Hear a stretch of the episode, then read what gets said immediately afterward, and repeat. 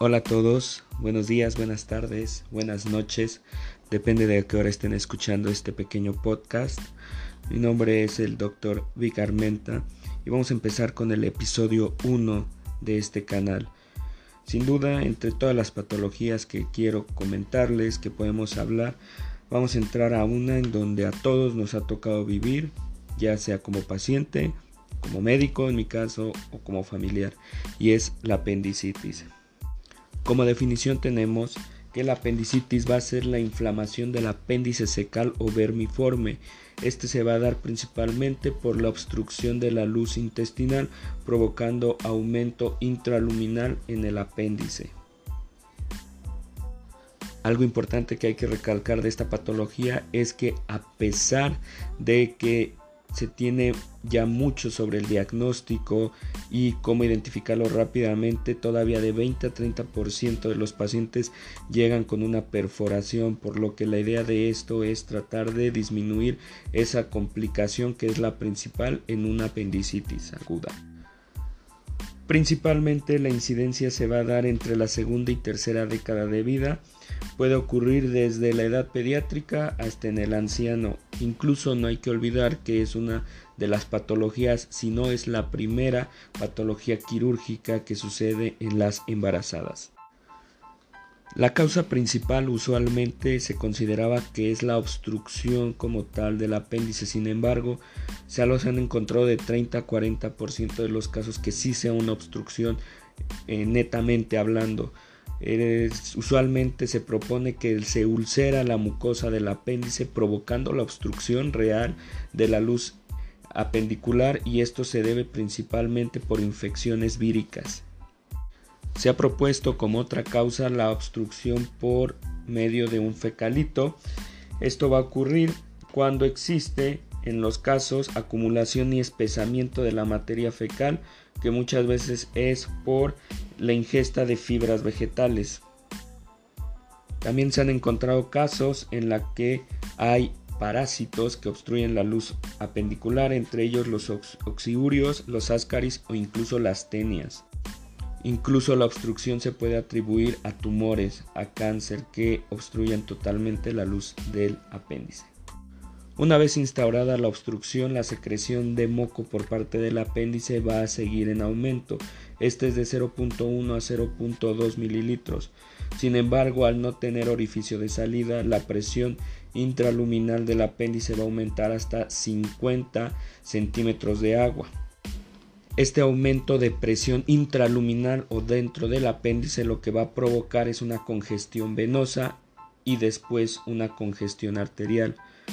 Junto con esto, las bacterias que se encuentran dentro del apéndice se van a multiplicar, siendo un ambiente favorable para ellas, dando como último eslabón en la cadena de la infección o de la enfermedad de apendicitis una gangrena o bien la complicación más frecuente, una perforación. Hay que tener en claro dos cosas, depende de la evolución si es rápida o lenta. Si es rápida, esta evolución de apendicitis va a llegar a una perforación y va a tener liberación de este material purulento a la cavidad abdominal y si es una evolución lenta, los órganos adyacentes, ya sea el colon o ilion, se pueden adjuntar a la zona inflamatoria del apéndice formando un absceso localizado o un plastrón como se le conoce también. ¿Cómo vamos a identificar una apendicitis? Usualmente la apendicitis se diagnostica por el cuadro clínico y el cuadro clínico es un dolor de inicio súbito en lo que es la región periumbilical que va a empezar a aumentar constantemente intensidad el dolor. Con el tiempo, como vaya aumentando, va a ir migrando hacia la fosa ilíaca derecha, la parte baja del abdomen, y esto puede suceder en menos de 24 horas. El dolor con el tiempo se puede ir desencadenando desde cambiarse la posición, toser o estornudar. Incluso el paciente llega a provocar una posición antiálgica para tratar de disminuir el dolor, para que no haya distensión. Se coloca como posición fetal y eso ayuda un poco a calmar el dolor. E incluso en la clínica eso es un dato sugestivo de que el paciente está pasando por apendicitis. Entre los síntomas que va a preceder este dolor pueden ser náuseas y vómitos. Si llega a haber vómito, no es más de dos ocasiones el vómito. No hay diarrea, no se presenta diarrea en estos casos. Y posterior a ello también hay disminución en el apetito, hiporexia y se puede presentar fiebre. Pero la fiebre llega a ser incluso no mayor de 38 grados. En una exploración física ya concreta se va a encontrar hipersensibilidad en el cuadrante inferior derecho, se va a encontrar también defensa y rigidez de la musculatura involuntaria al tocar al paciente, incluso al rozar el dedo con su piel va a sentir un dolor intenso y esos son datos de irritación peritoneal. El signo característico para explorar si hay o no apendicitis es el signo de McBurney, que es en donde se realiza la incisión y este se encuentra de lo que es la espina ilíaca anterosuperior y el ombligo se divide en tres y el tercio más distal ahí se realiza presión y se suelta. Si el paciente tiene dolor al realizar esa maniobra es un dato sugestivo de apendicitis. Existen otros signos que nos pueden ayudar a complementar, como el signo de Robson, el signo de Soas, del obturador, Summer, Bloomberg, entre otros. Sin duda depende de cada quien a la hora de hacer la exploración que los va a utilizar, pero hay que tomarlos en cuenta y tenerlos en consideración. Aquí haremos hincapié en los adultos mayores y embarazadas, primero en los adultos mayores, ya que su cuadro clínico inicia de forma atípica e insidiosa. El dolor puede ser constante e incluso puede llegar a ser de mínima o leve intensidad. Como les comentaba, el cuadro clínico de un paciente adulto mayor es atípico e insidioso con un dolor abdominal de más de 2 a 3 días de evolución, puede acompañarse de distensión abdominal, disminución de ruidos intestinales e incluso se puede pensar de primera instancia que puede ser una obstrucción intestinal, ya que cursa también con datos de deterioro en el estado general y confusión aguda. Hay que recalcar que a la hora de hacer laboratorios usualmente no hay elevación de células blancas e incluso no puede haber fiebre. Por lo que hay que tomar en consideración que todo adulto mayor que inicie con cuadro de dolor abdominal agudo se le realicen los estudios necesarios para descartar una apendicitis, ya que es un cuadro que se puede contemplar en ellos, ya que la complicación más frecuente, como se los he comentado a lo largo del podcast, es perforación. En ellos es más rápido la instauración de una perforación y el riesgo de complicaciones mayores como sepsis. Otro grupo de pacientes que hay que tomar muy bien en consideración son las embarazadas, ya que en toda embarazada con dolor abdominal hay que descartar un cuadro de apendicitis, ya que la apendicitis es la causa número uno de cirugías en las embarazadas. Hay que tener hincapié en ellas ya que toda mujer en edad fértil con prueba positiva de embarazo y dolor abdominal hay que descartar entre las causas apendicitis, un embarazo ectópico, un embarazo ectópico roto o salpingitis o incluso una enfermedad pélvica inflamatoria. Es por eso que hay que ser muy cuidadosos a la hora de realizar una historia clínica en toda paciente fértil. Ya considerando a una mujer embarazada, los datos de náusea, vómito, no querer comer se relacionan tanto a apendicitis como datos comunes o síntomas comunes que se da en el embarazo, por lo que también hay que saber identificarlos y diferenciarlos adecuadamente. Algo que hay que tomar en cuenta y que no se les debe olvidar es que con el crecimiento uterino el apéndice va a ser desplazado de 3 a 4 centímetros de su posición habitual, por lo que a la hora de hacer una exploración hay que tomar esto en cuenta, ya que a veces se confunde y no desencadena dolor y se descarta el diagnóstico, por lo que 3 o 4 centímetros del punto de McBurney se tiene que explorar en toda mujer embarazada.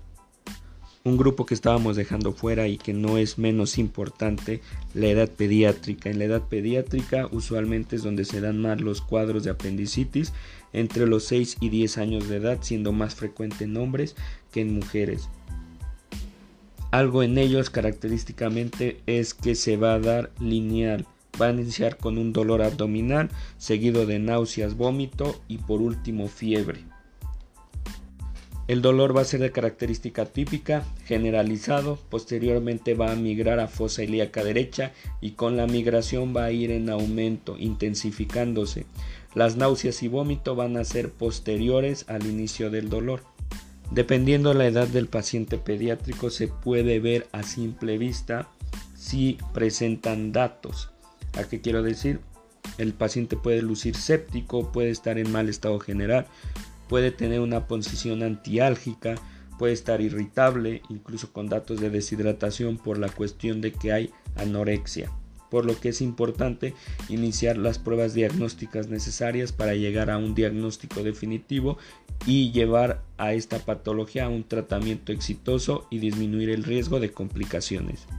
Para el examen de laboratorio lo primero que se va a pedir es una biometría hemática. En él se van a encontrar leucocitosis, neutrofilia y en ocasiones bandemia. Hay que tomar también en cuenta que en una embarazada que se le tome una BH y se encuentra en leucocitosis puede ser normal, incluso hasta 15.000 células pueden estar presentes y es normal, por lo que hay que apoyarse de otros datos para poder diagnosticar apendicitis en la mujer embarazada. En laboratorios también se puede realizar una prueba triple que es una BH en donde se van a encontrar leucocitosis arriba de 11.000, neutrofilia arriba de 75% y se pide una PCR. Si esta PCR es arriba de 8, se puede diagnosticar por medio del laboratorio apendicitis. El estudio de imagen va a ser requerido para los siguientes pacientes. Adulto mayor que cuente con tres manifestaciones cardinales, dolor característico, datos de irritación peritoneal o datos de respuesta inflamatoria que vendría siendo taquicardia o fiebre. En un paciente pediátrico con dolor característico, manifestaciones propias de apendicitis, náusea, vómito, hiporexia y datos de respuesta inflamatoria. Y en toda gestante con dolor abdominal. El ultrasonido tiene una sensibilidad de 86% para el diagnóstico de apendicitis, por lo que es un método ideal para aplicar en todos los pacientes e incluso en las embarazadas. En los pacientes con un cuadro clínico dudoso hay que tenerlos en observación de 8 a 12 horas para ver cómo va evolucionando y así poder tomar decisiones y no hacer diagnósticos apresurados. Lo que se mencionó anteriormente, el cuadro clínico y los estudios de laboratorio van a complementarse o van a venir en un solo lado. Y estos son los criterios de Alvarado. Estos criterios ayudan al médico que está junto al paciente a poder diagnosticar si es en verdad una apendicitis. No es tan específica, sin embargo te va a encaminar a qué posibilidades hay de que tenga o no apendicitis. Este es por puntaje, entre menos puntos menos probable, entre más puntos más probable. Los criterios de Alvarado van a ser en tres secciones, síntomas, signos y laboratorio.